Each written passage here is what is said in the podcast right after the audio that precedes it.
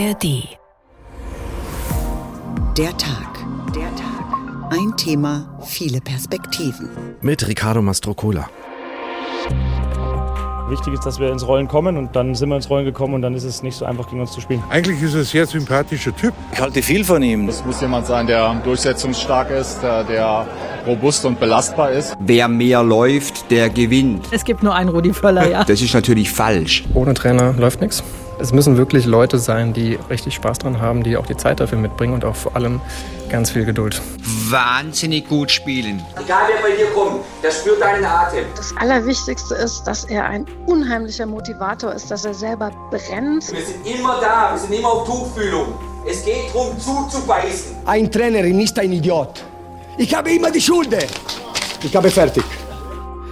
Trainer und Trainerinnen sind oft ziemlich fertig, stimmt und müssen vieles sein und das am besten auch gleichzeitig. Sportliche Koryphäen natürlich, gute Psychologen.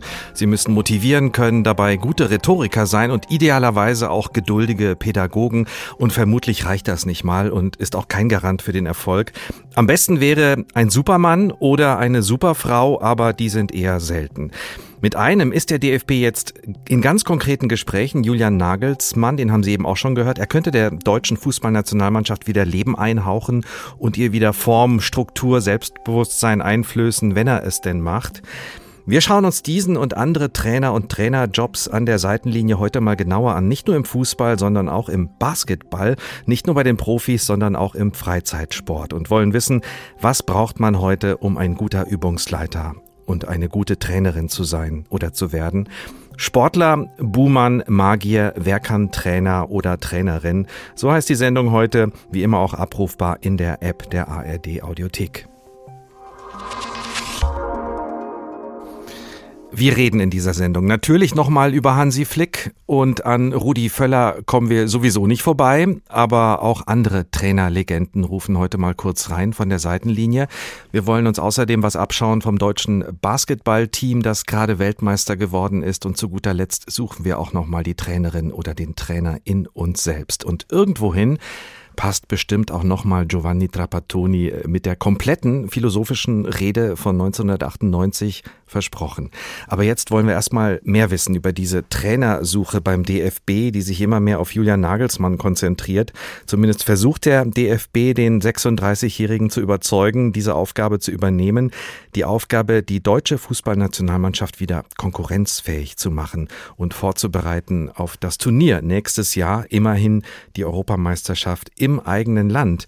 Wobei Kaum stand Rudi Völler letzte Woche an der Linie, hat es ja auch schon wieder gut geklappt, als die DFB 11 gegen Frankreich 2 zu 1 gewonnen hat. In einem wirklich sehenswerten Spiel, aber für Völler war klar, das ist nur ein Noteinsatz, ein anderer muss her.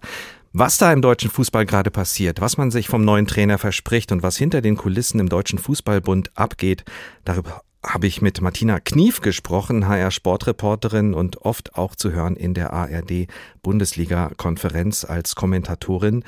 Julian Nagelsmann, was wissen wir, was nicht? Ist es einfach nur sehr wahrscheinlich, dass er kommt äh, und bloß nicht vom DFB bestätigt? Genau, genau so sieht's aus. Die Medien haben das rausgehauen, wenn bei uns rote Meldungen kommen als Push-Meldung auf dem Handy oder in unserem Computer, dann heißt es immer, es ist eine ganz große Neuigkeit passiert und die hieß heute sportlich betrachtet Julian Nagelsmann. Wir haben nochmal nachgefragt beim DFB. Offiziell können wir sagen, es hat heute ein erstes Gespräch gegeben zwischen Rudi Völler, dem DFB-Präsidenten Bernd Neuendorf und Julian Nagelsmann.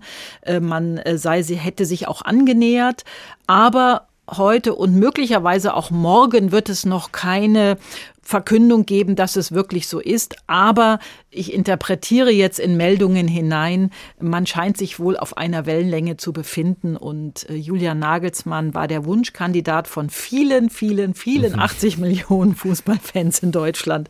Und äh, möglicherweise wird es auch in den nächsten Tagen, vielleicht sogar in den nächsten 24 Stunden so sein.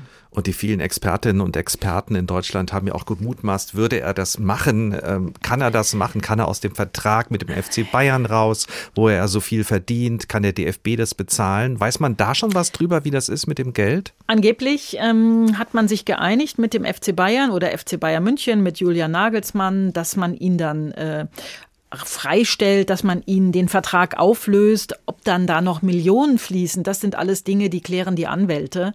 Und die sind möglicherweise auch schon in einem dicken Vertragswerk vorher festgehalten worden, wenn was passiert, wenn ein Verband kommt, wenn ein anderer großer Verein kommt.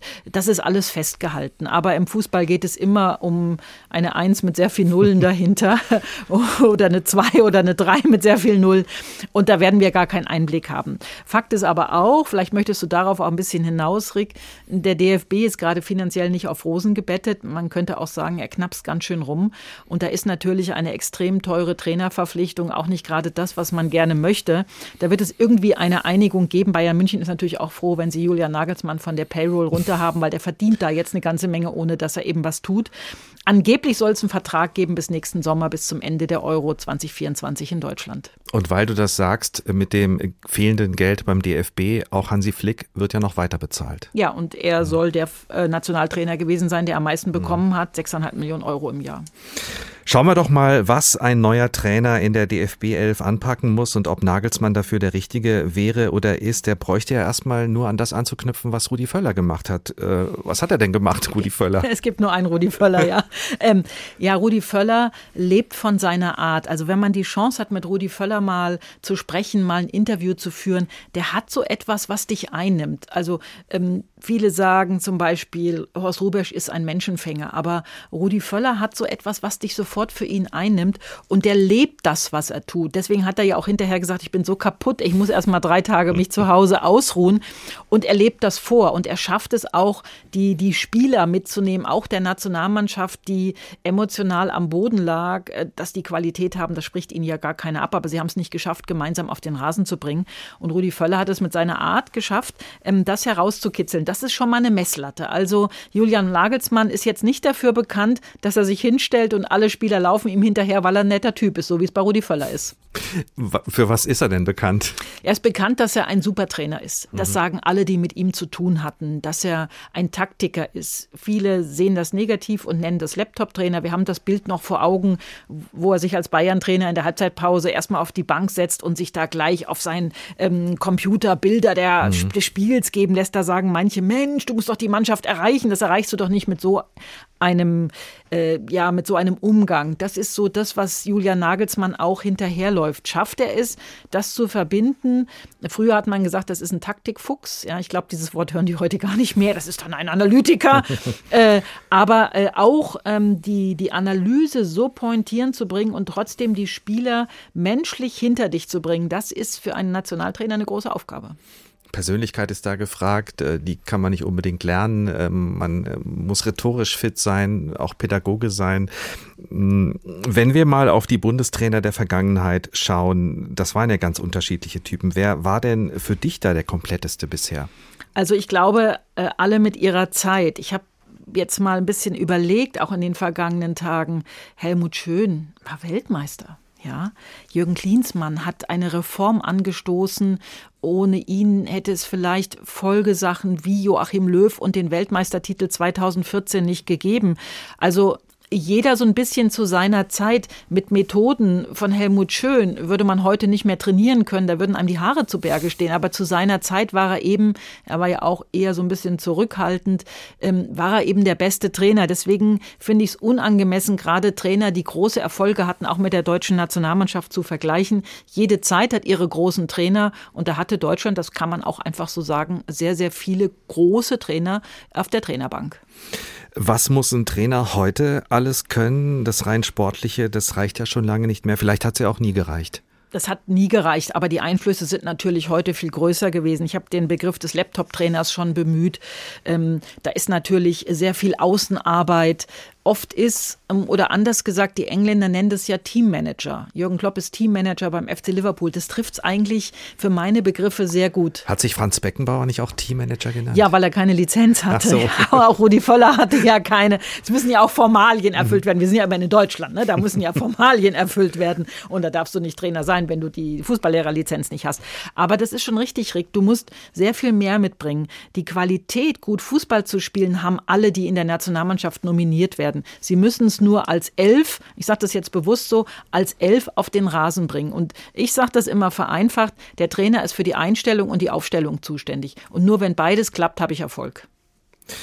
Kommen wir nochmal zurück zum DFB und dieser Suche nach dem richtigen Trainer oder äh, auch der Trainerin, äh, wobei da sprechen wir wahrscheinlich noch über eine Utopie. Man hatte äh, lange an Yogi Löw festgehalten, auch vielleicht ein paar Monate zu lange an Hansi Flick.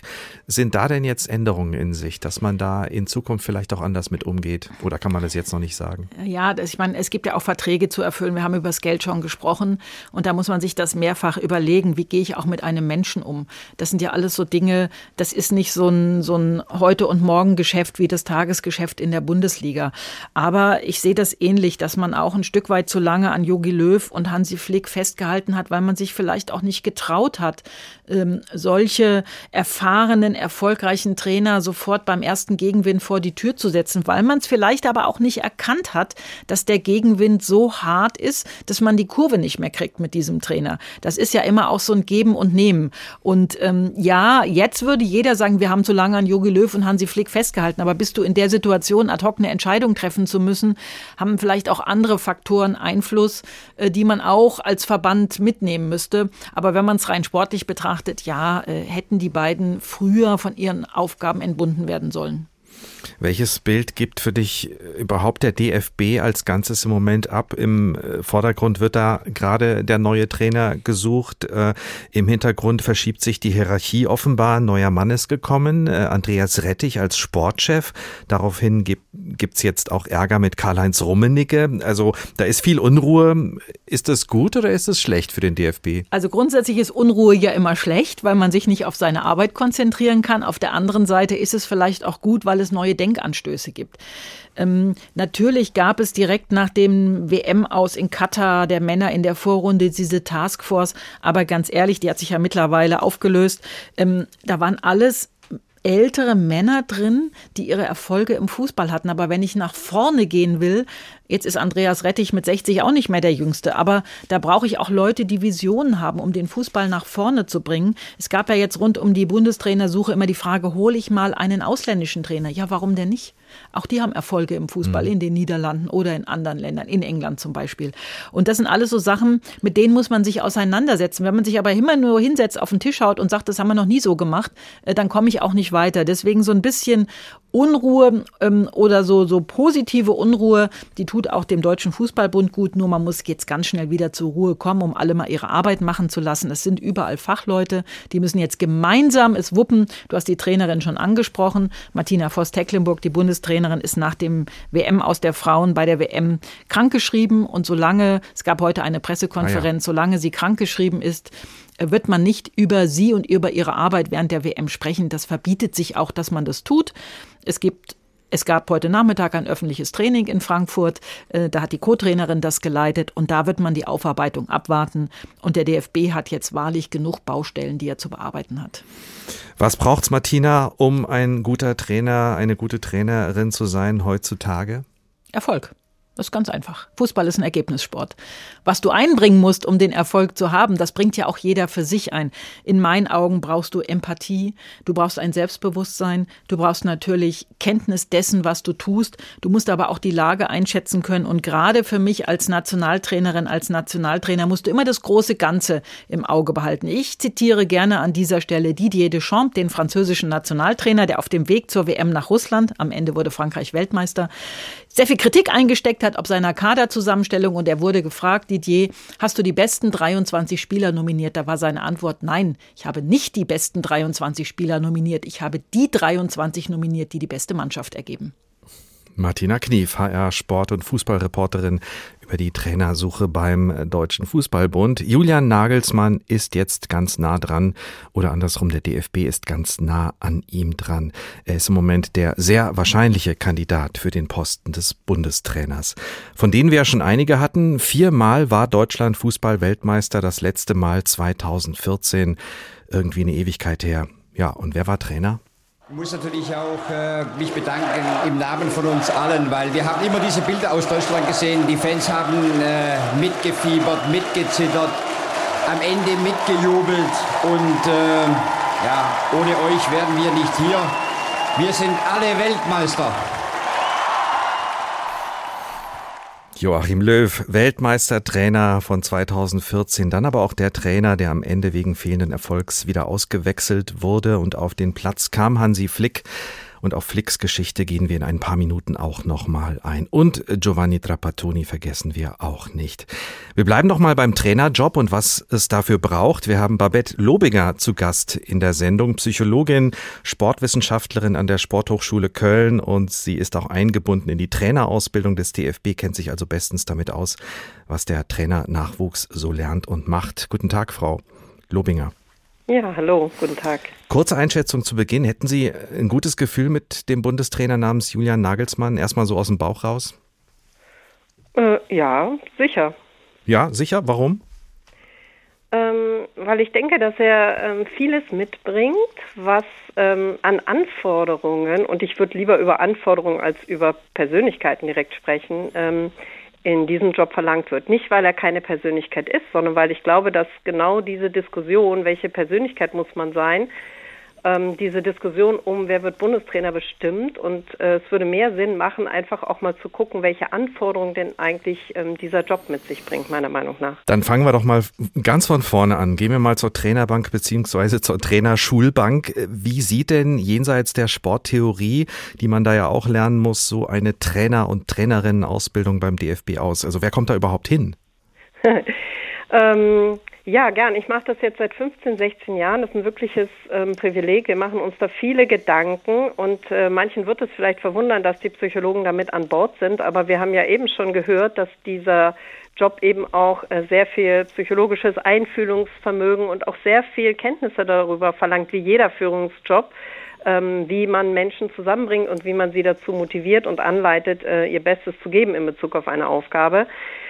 Ähm, wer kommt da hin? Jemand, der erfahren ist, jemand, der die anderen Lizenzen durchlaufen hat. Es gibt ja ein ähm, anspruchsvolles Lizenzsystem im deutschen Sport und im deutschen Fußball, wo man sich über C-Lizenzen im Breitensport B, A, A Plus Lizenzen eben auch da nach oben kämpft bis zum Fußballlehrer, der eben auch ähm, UEFA Pro Lizenz gleichzeitig ist. Also auch da muss man sich durchkämpfen, nach oben kämpfen. Und Sie haben es eben gesagt, das sind schon erfahrene Leute, erfahrene Sportlerinnen und Sportler. Auf was kommt es jetzt an in der DFB-Ausbildung? Was lernen dann die angehenden Trainer und Trainerinnen?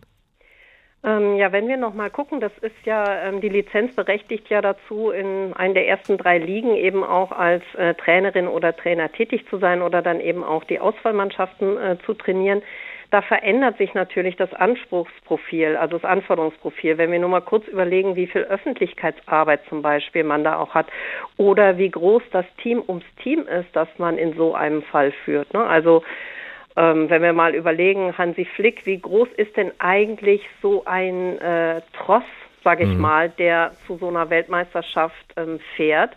Dann stellen wir fest, da sind so viele Experten dabei, dass wir sagen würden, so die Organisationspsychologie sagt, äh, die gute Führungsspanne liegt so ungefähr bei sieben Leuten, ne? bis zehn schaffen wir vielleicht ein Dutzend, aber er hat die Spieler, er hat das Team ums Team und dann kommen dazu ja noch andere Experten, ähm, die gesamte Presseabteilung, der äh, medizinische Bereich, ne? aber ähm, auch ein Koch ist dabei. Um die kümmert er sich natürlich nicht alle. Trotzdem äh, steht er jeweils immer im Fokus. Also sehr anspruchsvoll sehr anspruchsvoll. Wir haben das in der Sendung ja auch schon gehört, dass ein Trainer, eine Trainerin vieles gleichzeitig machen muss und sein muss, fachlich gut sein, man muss es vermitteln können, rhetorisch gut sein und eben auch Psychologe, Psychologin sein. Alles und vielleicht noch ein bisschen mehr. Ist das überhaupt zu schaffen? Ist das nicht ein Ideal?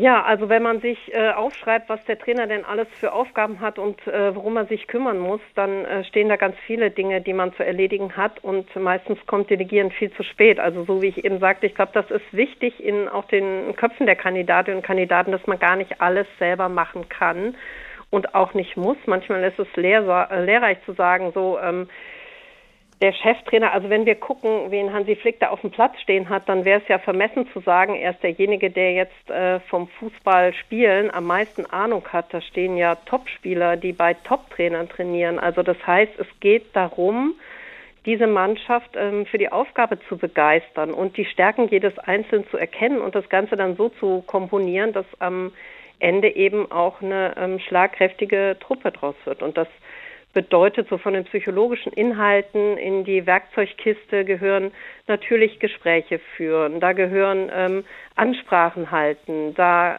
ähm, gehört es dazu, die Motivation äh, und die Werte jedes Einzelnen äh, zu erkennen und dann auch individuell auf Spieler eingehen zu können, trotzdem das Team nicht aus dem Blick zu verlieren. Also ganz viele psychologische Prozesse, Zielsetzung, äh, die da eben auch eine Rolle spielen. Also auf Ihrem, ähm, auf Ihrem Dienst oder auf Ihrem äh, Schulplan steht dann äh, zum Beispiel Rhetorik, äh, Ansprachen schreiben genau. oder auch psychologische Gespräche führen.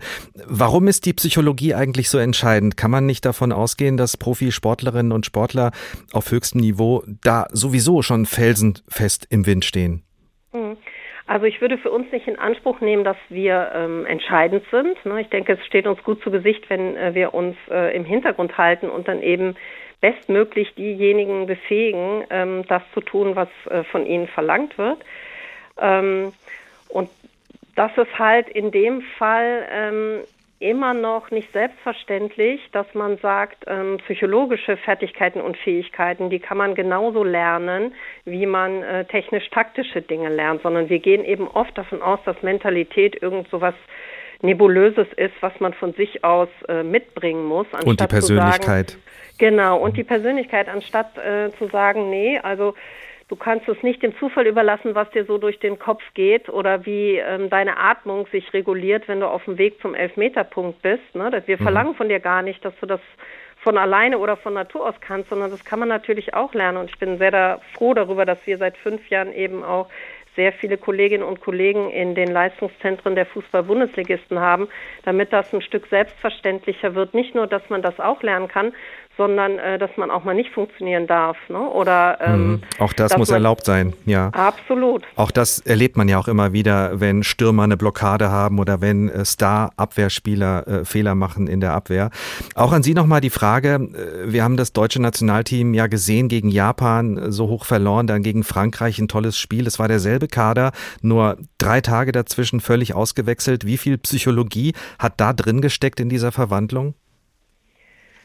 Ach, ich denke schon einiges, äh, denn immer dann, wenn wir so Trainingsweltmeister haben, könnte ich jetzt sagen, dann ist die gute Nachricht ja, ähm, ähm, natürlich sind alle in der Lage, auf höchstem Niveau Fußball zu spielen und aus irgendeinem Grund können sie in diesem Moment ihre Leistung eben nicht abrufen. Und das wieder hinzubekommen, ist eine zentrale Aufgabe ähm, aller Beteiligten und auch des Trainers.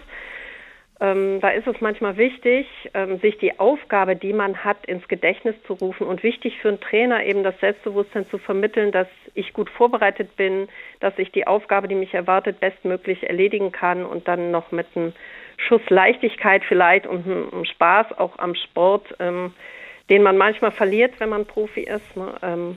Dafür zu sorgen, dass das Ganze dann auf den Punkt stimmt. Das ist dann die Arbeit an jedem und mit jeder einzelnen Spielerin, mit jedem einzelnen Spieler. Der Deutsche Fußballbund ist jetzt also in Gesprächen mit Julian Nagelsmann, einem Trainer, der schon viel Erfolg gehabt hat und Erfahrung mitbringt, dabei erst 36 Jahre alt ist. Wie viel bringt er von all dem mit, was einen guten Trainer ausmacht? Sie hatten das zu Beginn des Gesprächs schon angedeutet. All das, was wir hier besprochen haben, bringt er das mit? Ähm, ich denke schon, aber wir haben ja eben auch festgehalten, dass er gar nicht alles mitbringen muss, sondern dass er dann in der Lage sein muss, eben zu sagen, was bringe ich mit und ähm, wo bringe ich was vielleicht nicht äh, so mit und dafür hole ich mir dann Experten. Also das würde ich über jeden und zu jedem anderen Trainer auch sagen. Es gehört zu einer Stärke, dann einfach zu überlegen, ähm, wer macht mich im Team stärker und was kann ich gut und wo brauche ich vielleicht noch eine ähm, Expertise äh, von außerhalb. Also auch die Fähigkeit zu delegieren, die muss man möglicherweise lernen. Vielen Dank, Babette Lobinger, Psychologin und Sportwissenschaftlerin an der Sporthochschule Köln und auch Kennerin der Ausbildungsszene im DFB für Trainer und Trainerinnen, denn dort ist sie auch eingebunden. Jürgen Klinsmann, Bundestrainer bei der Heim-WM 2006, Sie erinnern sich, ist ein besonders gutes Beispiel dafür, wie Ansprache und Motivation wirken können. Zwar ist das Team damals nicht Weltmeister geworden, aber es war ein funktionierendes, leidenschaftlich spielendes Team. Auch heute sind sie fällig, ich schwör's euch, Jungs, die sind fällig. Die sind absolut fällig. Die lassen wir gar nicht zum Atmen kommen. Wir sind immer da, wir sind immer auf Tuchfühlung. Es geht darum, zuzubeißen. Egal wer bei dir kommt, der spürt deinen Atem. Wenn Sie den Tiger in unseren Augen sehen, verlieren Sie Ihre Spielweise. Und dann schlagen wir zu. Aber brutal. Wir sind ein Team! Wir sind ein Team! Wir sind ein Team! So kann das klingen in der Kabine. Sportler, Buhmann, Magier, wer kann Trainer oder Trainerin? Der Tag ein Thema, viele Perspektiven. Und wir wollen jetzt nochmal in aller Ruhe einen Ex-Bundestrainer würdigen, der ja mitverantwortlich ist für den größten Erfolg der vergangenen Jahre für den Weltmeistertitel 2014, damals als Co-Trainer von Yogi Löw und der bis vor kurzem noch verantwortlich war, leider auch für eine Serie von enttäuschenden Spielen, Hansi Flick und der jetzt auch zum Buhmann wurde, obwohl er durchaus auch mal als Magier galt. Es gibt eine Biografie über ihn, geschrieben 2021, noch bevor er zum DFB gegangen ist, mit dem recht treffsicheren Titel Hansi Flick, die Biografie, geschrieben von Günter Klein, Chefreporter Sport beim Münchner Merkur. Guten Tag. Ja, guten Tag, Herr Mastrocola. Wie geht's Hansi Flick im Moment? Hatten Sie Kontakt? Ich hatte keinen Kontakt. Ich hatte Kontakt mit einem guten Freund von ihm. Und ähm, ich weiß eben aus einer gewissen Erfahrung heraus, weil ich ja viel über sein Leben recherchiert habe und äh, er auch schon Rückschläge erlitten hat, dass ihm solche Situationen natürlich zu schaffen machen und dass er sich vor allem in seinem engsten Umfeld für sein Scheitern durchaus auch schämt. Bevor wir nochmal über den äh, Bundestrainer äh, Hansi Flick reden und wie und warum es am Ende zur Trennung kommen musste, schauen wir mal auf seine Erfolge. Was hat ihn als Spieler stark gemacht und was als Trainer? Was war sein Markenzeichen? Also als Spieler war er ein Kämpfer, ein Mittelfeldspieler, der auch defensive Rollen einnehmen konnte. Er ist ja damals als Jugendnationalspieler und ja, so an der Grenze zwischen Amateur und Profi in der dritten Liga beim SV Sandhausen ist er vom FC Bayern München entdeckt worden, dann auch verpflichtet worden. Und er war dann fünf Jahre in München, hat ähm, eigentlich da sehr erfolgreich gewirkt mit vier deutschen Meisterschaften. Er war jetzt nicht der absolute Stammspieler, er war oft der Spieler, auf den er zurückgegriffen hat, wenn der äh, Platzhalter auf der jeweiligen Position verletzt ausgefallen ist. Ähm, nach seiner Zeit in München ist er dann noch zum ersten FC Köln gegangen und die war dann etwas überschattet von, von der Verletzungshistorie, äh, die dann letztlich auch dazu geführt hat, dass er aufgehört hat. Sein Trainer in Köln war dann auch Erik Rutemüller, sein späterer Ausbilder äh, im Trainerlehrgang, im Fußballlehrerlehrgang beim Deutschen Fußballbund. Und Erich Rutemöller sagte mir, dass er damals schon, als Hansi Flick sein Spieler war, sehr deutlich erkannt hat, dass das einer ist, der den Trainer in sich hat. Mhm. Und als Trainer hat er eben vieles aufgenommen, was ähm, ihn als Spieler gekennzeichnet hat, Ehrgeiz, Akribie und äh, was man immer wieder von ehemaligen Mitspielern von ihm hört, auch eine äh, sehr große menschliche Komponente. Wie wichtig war dann seine Rolle als Co-Trainer von Joachim Löw, als die Mannschaft dann Weltmeister wurde? Ähm, Joachim Löw äh, und Oliver Bierhoff haben mir für dieses Buch gesagt, ähm, dass Hansi Flick das verbindende Element war. Es gab damals ja den sehr starken Dortmunder Block. Dortmund war 2011 und 12 deutscher Meister geworden, äh, war also drauf und dran, die Bayern vom Thron zu stoßen. Äh, zwischen diesen beiden Gruppen war es natürlich teilweise recht schwierig. Man ist auch 2014 nach einem sehr aufreibenden Pokalfinale zwischen Bayern München und Borussia Dortmund zur WM zusammengekommen und Hansi Flick war eben einfach der Vermittler äh, jemand, so hat Johann Löw das formuliert, der nicht laut werden musste, um bei den Spielern gehört zu werden. Also er hat äh, so einen natürlichen Zugang äh, zu allen gehabt, in alle Richtungen war er offen und er war das mhm. verbindende Element. Und dann hat er wirklich Großartiges noch geleistet beim FC Bayern, äh, das sogenannte Triple geholt, also Meisterschaft und Pokal und Champions League im gleichen Jahr, wurde dann noch Trainer des Jahres in Europa.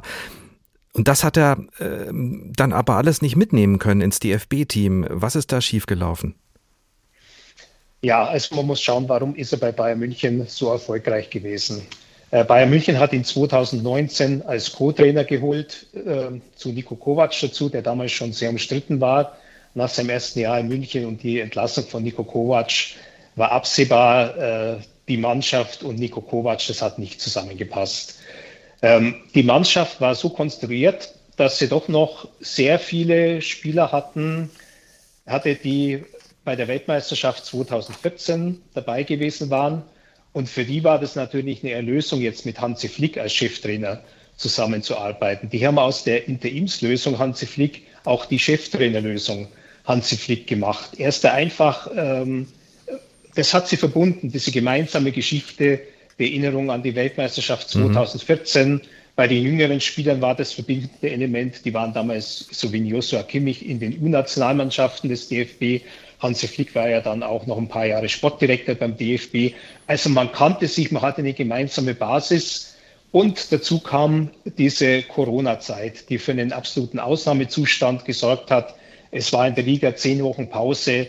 Niemand wusste genau, wie geht es mit unserem Sport weiter. Wird die Bundesliga, wird der Fußball wirtschaftlich überlegen, wie gefährlich ist äh, dieses äh, Virus, das auf uns zukommt. Und für diese jungen Menschen war es ein richtiger Halt, so einen äh, ruhigen Menschen mhm. wie den Hansi Flick zu haben. Er hat dann einfach dieses Training gut aufgebaut, zusammen mit einem Sportwissenschaftler die Bayern sind topfit äh, im August dann in dieses Endturnier um die Champions League reingegangen und hatten den totalen Erfolg. Und natürlich bei der Nationalmannschaft waren dann halt jetzt die Aufgabenstellungen andere. Ja, und äh, wieso hat es dann nicht geklappt? Warum? Also die Aufgabenstellungen waren andere und das hat dann, so wie er es beim FC Bayern äh, gemacht hat, nicht mehr funktioniert. Er hatte ja diese ganz enge Beziehung zu den Spielern. Was genau war der Punkt, den er dann, äh, was ihn dann zum Scheitern gebracht hat? Ja, Punkt eins, ähm, diese engen Beziehungen ähm, zur Bayern-Fraktion, äh, die konnte er nicht auf die ganze Mannschaft übertragen. Ja, also da waren jetzt äh, Leute dabei, äh, bei denen er sich dann erstmal beweisen musste. Und man konnte schon den Eindruck gewinnen, dass so nach etwa einem Dreivierteljahr diese diese Beziehung nicht so nicht so gut war, ja. Also dass äh, diese Mannschaft vielleicht einen Trainer gebraucht hätte, der sie äh, stärker anleitet, äh, der sie vielleicht auch sogar ein bisschen autoritärer anfasst, mhm. ähm, der so mehr so auf die Entwicklung geht. Und ähm, da ist von Hansi Flick dann so an Spielidee und so weiter, da ist einfach zu wenig gekommen. Wir haben die Ansprache von Jürgen Klinsmann noch im Ohr in der Kabine, wie er die Mannschaft anstachelt. Äh, ähnliche Kabinenszenen gibt es jetzt auch von Hansi Flick aus Katar. Die klingen anders. Aus einer Doku, aus einer Fernsehdoku stammen die. Da würde einem nicht gleich der Begriff motivierend einfallen. Konnte das Hansi Flick nicht oder konnte er das nicht mehr zu dem Zeitpunkt? Er hat einfach eine andere Art. Also er ist ein Trainer, der emotionale Bindungen zu der Mannschaft aufbaut und viel dann auch über die Einzelgespräche macht. Ja, und äh, er ist vor der Mannschaft nicht so laut, wie Jürgen Klinsmann es war. Ja, äh, Klinsmann war auch manchmal verletzend gegenüber dem Trainer. Das ist eigentlich nicht die Art von, von Hansi Flick, dass er dann äh, in der Halbzeit vom Spiel gegen Costa Rica sagt, diese Blinden. Das ist schon äh, sehr weit gegriffen für seine Verhältnisse. Na, er, ist, er ist einfach ruhiger. Äh, seine Ansprachen sind in gewisser Weise Standard. Ja, er sagt sehr oft Männer und, und versucht es dann so mit aufmunternden ähm, Appellen. Aber bei der Nationalmannschaft ist man auch schon unter Jogi Löw dazu übergegangen, manchmal auch den Spieler äh, eine Motivationsrede zu halten. Das hat bei der WM 2014 mhm. dann Roman Weidenfeller, der Ersatztorwart, gemacht. Äh, diesmal in der Dokumentation sieht man Niklas Füllkrug von Werder Bremen, der eine sehr gute Rede hält, aber der auch eine ganz andere Perspektive hat als mhm. jetzt wiederum der Trainer. Da muss der neue Trainer schauen, wie er äh, das löst. Günter Klein, vielen Dank, Sportjournalist beim Münchner Merkur und Autor des Buches Hansi Flick, die Biografie, erschienen im Riva Verlag. Projekt Europameisterschaft 2024. Das hat die deutsche Nationalmannschaft jetzt vor und sie braucht dazu einen Trainer, der sie dorthin führt. Otto Rehagel, der kann das ja, hat das zwar nicht mit der deutschen Nationalmannschaft geschafft, sondern mit der griechischen und zwar 2004.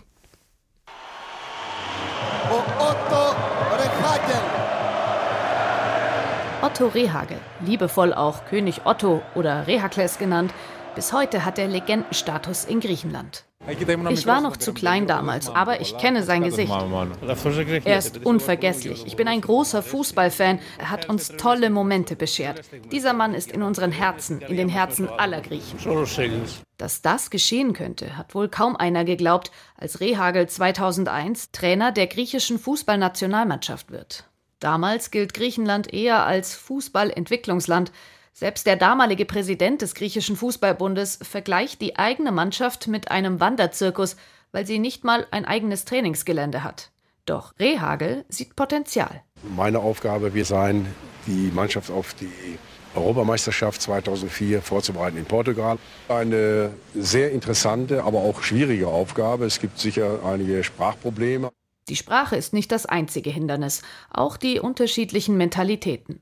Deutsche Disziplin trifft auf griechisches Chaos und deutsche Pragmatik und Nüchternheit auf griechische Leidenschaft. Klingt nach Klischee, dennoch war diese Kombination nicht von vornherein erfolgversprechend. Das erste Länderspiel mit Rehagel als Trainer verliert Griechenland 5 zu 1 gegen Finnland. Rehagel holt sich Hilfe. Er macht Yannis Topalidis zu seinem Co-Trainer, denn der spricht auch Deutsch. Aber Deutsch kann man nicht wortwörtlich ins Griechische übersetzen. Ich wusste aber, wie die Griechen die Dinge auffassen. Wenn es also zu harsche Kritik gab, habe ich sie mit ein bisschen Zuckerguss überzogen. Ich drückte mich nicht so direkt aus. Man braucht Verständnis für die Kultur des Griechen. Erzählt Topalidis im Dokumentarfilm King Otto von Regisseur Christopher Andre Marx. Topalidis wird zum wichtigen Bindeglied, sodass Rehagel aus einer Truppe Einzelspieler eine Mannschaft formen kann. Überraschend erfolgreich kommt die griechische Nationalelf durch die EM-Qualifikation, bleibt 15 Spiele in Folge unbesiegt. Sie überstehen auch die Vorrunde, treffen dann im Viertelfinale auf Frankreich, den Titelverteidiger. Ich habe irgendwo gelesen, Henri hat gesagt, von den Griechen wissen wir gar nichts, wir haben uns noch nie mit denen beschäftigt. Einigen äh, Spielern sind ja schon Zidane und äh, äh Henri im Traum erschienen. Und dann sagen wir, Junge, nicht wahr? haben auch nur zwei Beine, geh mal hin, vielleicht ist etwas möglich. Und tatsächlich, Griechenland besiegt Frankreich 1 zu 0, schaltet danach Favorit Tschechien aus und schießt sich am 4. Juli in Lissabon gegen Gastgeber Portugal in den europäischen Fußball-Olymp. Markus Berg pfeift dieses Spiel ab.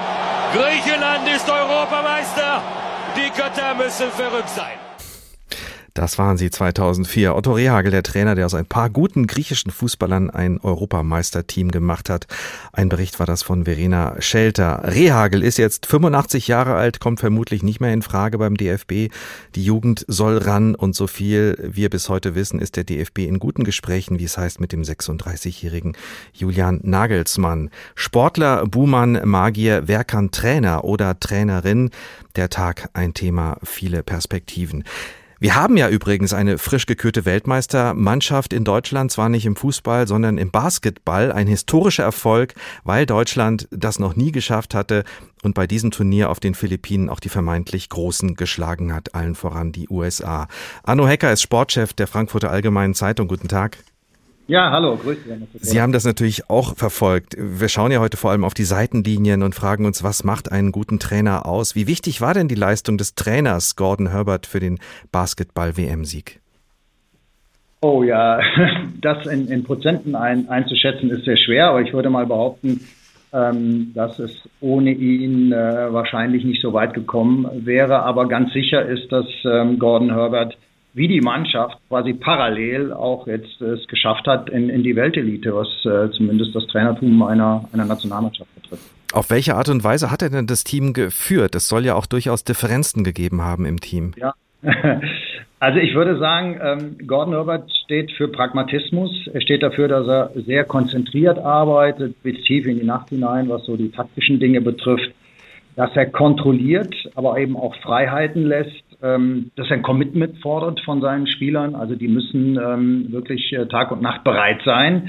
Ähm, und das, ich glaube, das Entscheidende ist, und das hatten wir ja auch ähm, jetzt im anderen Beispiel, vielleicht bei Otto Rehagel, er ist beziehungsfähig. Mhm. Das heißt, er kann, er kann eben zu den Spielern Beziehungen aufbauen und er kann, er hat diese Gabe, Manche nennen das ja Zauberei, aber ich glaube, es ist gar keine. Er hat diese Gabe eben zu erkennen, welcher Spieler ist an welcher Stelle ähm, wichtig für, ähm, für, die, für die Mannschaft. Und äh, das zu erkennen und die Spieler so einzusetzen, das ist das äh, sogenannte, ist ja eigentlich gar kein Geheimnis, aber nennen wir es einfach mal so. Das ist, glaube ich, die große Kunst von Gordon Herbert gewesen mit dieser Mannschaft. Kann man das, was dieses Basketballteam geschafft hat äh, und wie der Trainer die Mannschaft geführt hat, auch als Vorlage nehmen, vielleicht auch für andere Sportarten, zum Beispiel als Anschauungsobjekt für den DFB?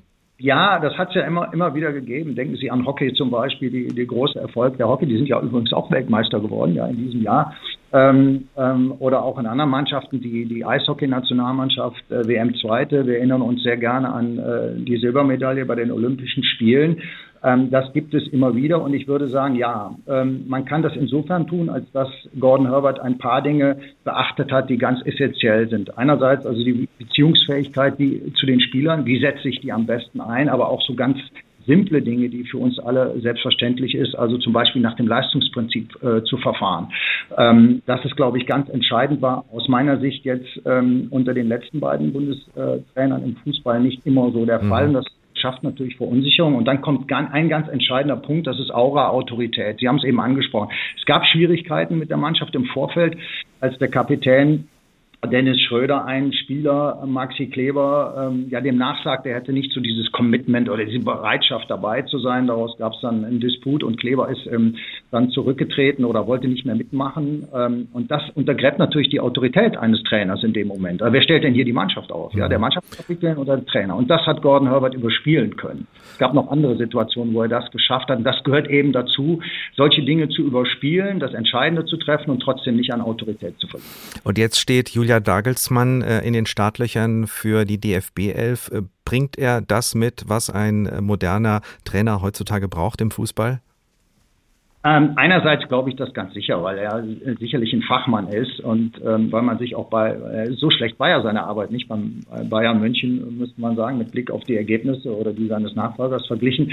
Ähm, die Frage ist, ähm, ob er in so kurzer Zeit eben die richtigen Tasten drückt. Also mhm. das, was ich eben, eben nannte mit Beziehungsfähigkeit. Das aufzubauen mit einer Nationalmannschaft, die man nicht jeden Tag trifft, ähm, das ist sehr schwierig. Vielleicht auch ein bisschen einfacher, als mit so einem Millionärsensemble jeden Tag zusammenzuarbeiten, äh, wo man ja vieles ausgleichen muss. Nationalmannschaft hat man dann vielleicht ähm, etwas wenig, kann etwas großzügiger sein, vielleicht in dem Moment.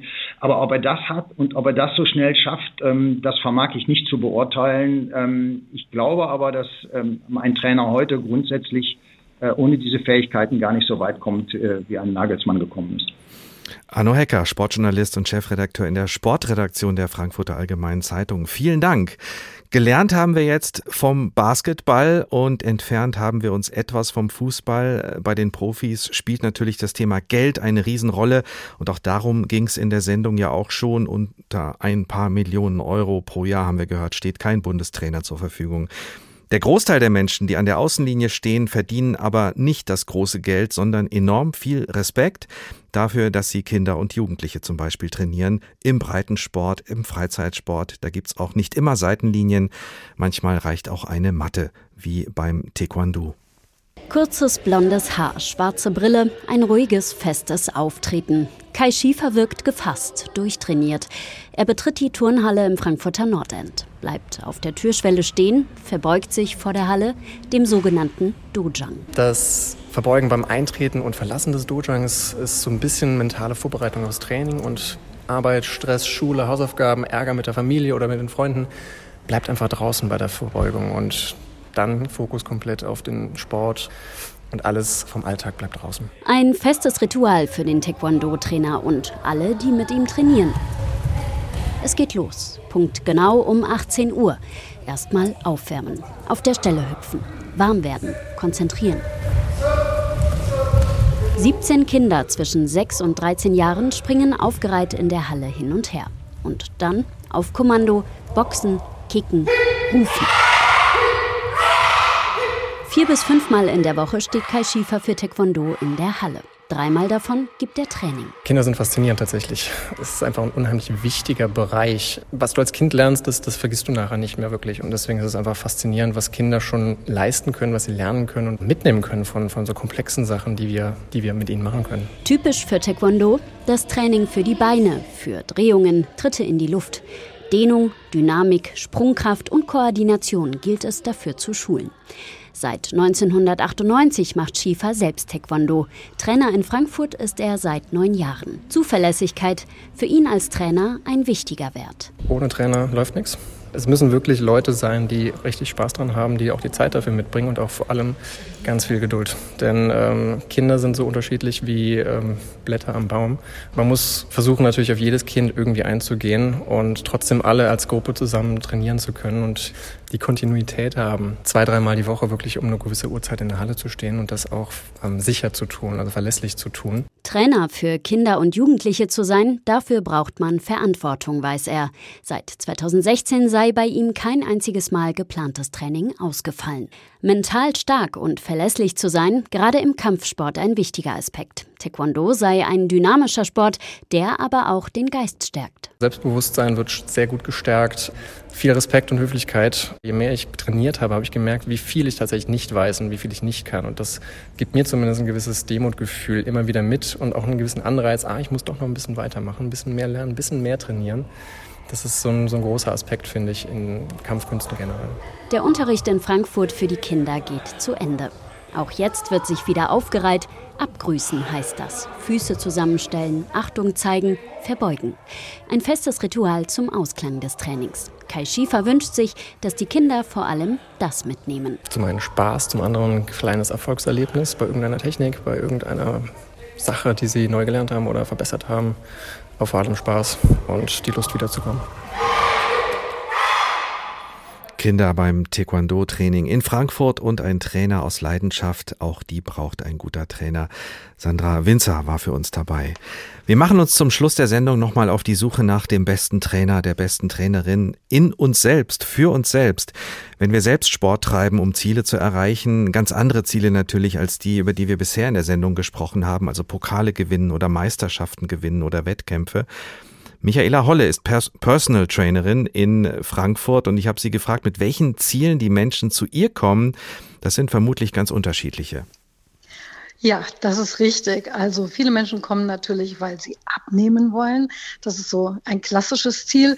Es gibt aber auch Menschen, die kommen, weil sie sich einfach äh, nicht von alleine aufraffen können, diesen ersten Schritt äh, in ein sportlicheres, bewegteres Leben zu machen, die einfach ein bisschen Hilfestellung und Anleitung am Anfang brauchen, den inneren Schweinehund zu überwinden. Und die kommen gerne zum Personal Training und werden dann eine Zeit lang oder auch manchmal über einen längeren Zeitraum von mir begleitet. Aber es kommen auch Menschen, die spezifische gesundheitliche Probleme haben, die äh, Rückenprobleme. Das ist so der Klassiker. Die Rückenprobleme haben, weil sie eben acht Stunden am Tag sitzen und der Rücken schafft das einfach nicht. Und ja, da mhm. versuche ich dann zu helfen. Das kennen viele von uns, die Geschichte mit dem Rücken. Und äh, das zieht sich wahrscheinlich auch äh, durch alle Altersgruppen, oder? Absolut. Also tatsächlich von äh, Jugendlichen angefangen bis äh, hin zu berufstätigen Erwachsenen bis hin zu Rentnern ist alles im Portfolio. Männer, Frauen, alte, junge, dicke, dünne, es ist alles dabei. Wie viele von denen ähm, haben das Ziel, den berühmten Waschbrettbauch zu bekommen? Also ich sage jetzt mal tatsächlich, ab einer gewissen Altersgruppe spielt das jetzt nicht mehr so eine große Rolle. Ich sage jetzt mal so ab 50 plus geht es eigentlich eher um gesundheitliche Themen, um äh, wirklich fit zu sein. Aber der Waschbrettbauch, der ist eher so in den jüngeren Altersgruppen ein vorrangiges Ziel, aber nicht bei den etwas älteren Menschen. Sie haben jetzt schon einige Beispiele genannt, wer da alles zu Ihnen kommt. Wie schwer ist es denn überhaupt, die selbst gesteckten Ziele bei so einem Training zu erreichen? Das kommt, jetzt kommt wieder meine Antwort, auch wieder darauf an, was derjenige für eine Persönlichkeit hat. Es gibt ja sehr zielorientierte Menschen, es gibt aber auch Menschen, die, ja, die lassen sich leicht von ihren Zielen ablenken. Ähm, ich sage jetzt mal, es gehört eine ordentliche Portion Disziplin dazu, aber dafür ist ja auch der Trainer da, dass er eben motiviert, diszipliniert zu bleiben und vor allen Dingen auch immer wieder diese Ziele, die wir erreichen wollen, eben veranschaulicht und in den Vordergrund stellt, weil wenn ich ein ganz klares Ziel habe und auch weiß, wofür es sich lohnt zu kämpfen, dann schaffe ich das natürlich viel eher, als wenn ich kein klar definiertes Ziel habe. Der größte Gegner, die größte Gegnerin, das bin ich dann wahrscheinlich selbst. Äh, wie siegt man gegen sich selbst bei einem Training?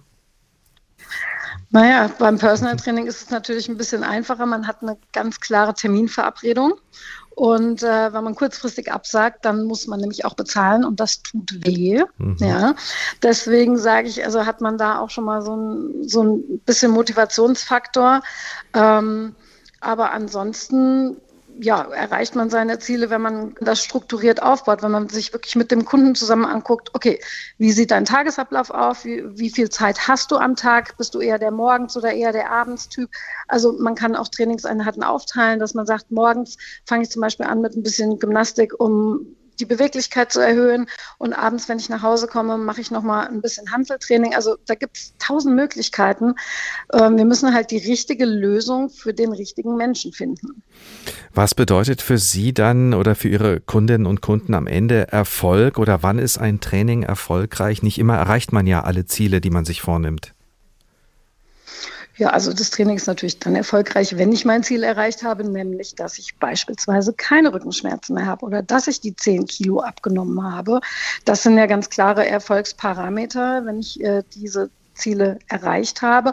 Aber ansonsten kann auch Erfolg schon sein, dass ich einfach merke, durch den Sport, durch diese Bewegung, die ich jetzt in meinen Wochenalltag integriert habe, geht es mir einfach besser. Meine Laune ist besser, ich bin ausgeglichener, ich fühle mich ähm, energetisierter, ich kann Alltagsbelastungen besser bewältigen und alles ist irgendwie leichter. Ich fühle mich besser in meinem Körper. Das ist ja auch schon mal ein ganz großer Meilenstein.